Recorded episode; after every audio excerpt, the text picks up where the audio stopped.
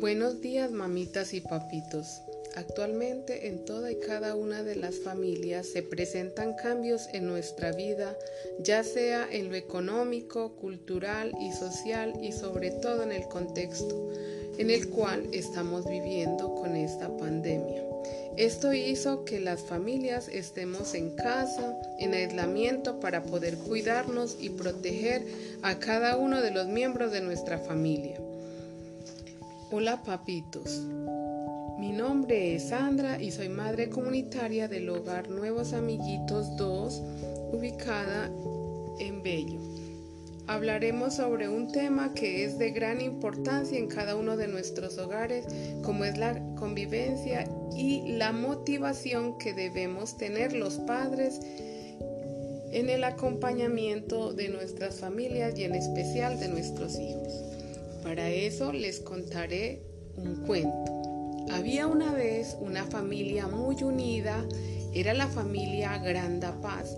Esta familia estaba conformada por papá, mamá y sus tres hijos, Juanita de seis años, Tomás de cuatro años y Felipe de dos años. Sus padres solían ser muy comprometidos y amorosos. Cada uno de los miembros asumían con responsabilidad y alegría el papel que les tocaba desempeñar. Cuando se hablaba de esta familia, podemos imaginar que era una familia muy feliz, viviendo bajo el mismo techo y llevando la obligación que a cada uno le correspondía. Resulta que un día alguien tocó a su puerta. ¿Y quién era ese alguien?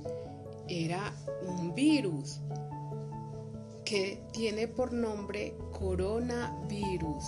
Este era un monstruo muy maldadoso que pisaba tan fuerte que destruía casas, destruía empresas, destruía familias. Ah, pero como el papá y la mamá eran unos padres muy amorosos, querían proteger a toda costa a sus hijos. Este monstruo empezó a atacar por la empresa del papá. El papá era un constructor que edificaba casas, edificios, pero el dueño de la empresa le dijo que ya no le iba a dar más trabajo porque todos tenían que encerrarse. Entonces el papá muy triste regresó a casa y les dio la noticia a mamá y a sus tres hijos. Los días iban transcurriendo y de pronto la mamá pegó un grito y dijo, Dios, se está terminando el mercado, ¿qué vamos a hacer?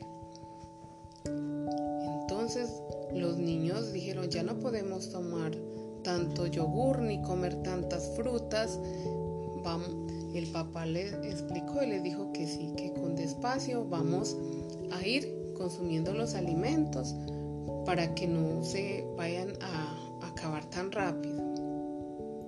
Los días transcurrían y entonces los niños empezaron a, preguntarse, ¿y no vamos a volver a clases? Y yo quiero ver a mis amiguitos, quiero ver a mi profe.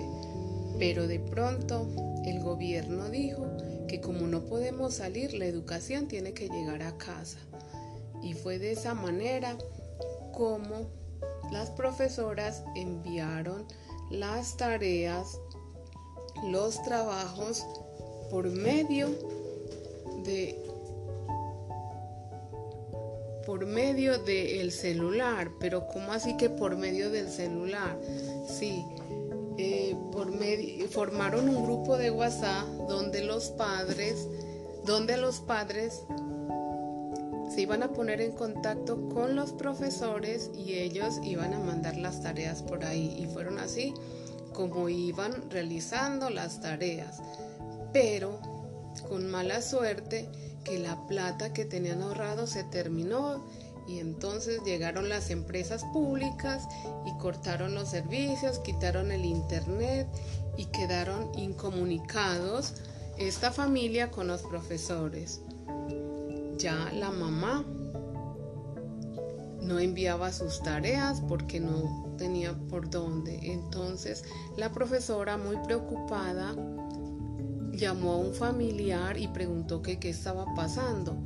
Pero resulta que este familiar le comentó que ya no tenían internet y que les habían quitado los servicios porque no podían pagar, que también se les había terminado el mercado, pero la profesora les dijo que el gobierno, que bienestar familiar y que la fundación Los Flamingos iban a enviar, iba a hacer llegar sus raciones a cada uno de los hogares. Eso llenó de alegría a este familiar el cual llevaba la información. También le dijo que la profesora iba a diseñar una cartilla para que los niños puedan realizar sus tareas. Esto fue muy motivante para esta familia ya que de una u otra manera estaban iban a poder solventar algunas de sus necesidades iban a calmar algunas de sus angustias. Y fue así como poco a poco se ha ido restableciendo todo. Ya el papá volvió al trabajo teniendo en cuenta los protocolos porque aún ese monstruo no se ha ido, pero nosotros debemos estar muy protegidos. ¿Y cuál es la protección? Lavarnos las manos, utilizar tapabocas y alcohol y no salir si no hay necesidad. Y colorín colorado, este cuento se ha terminado.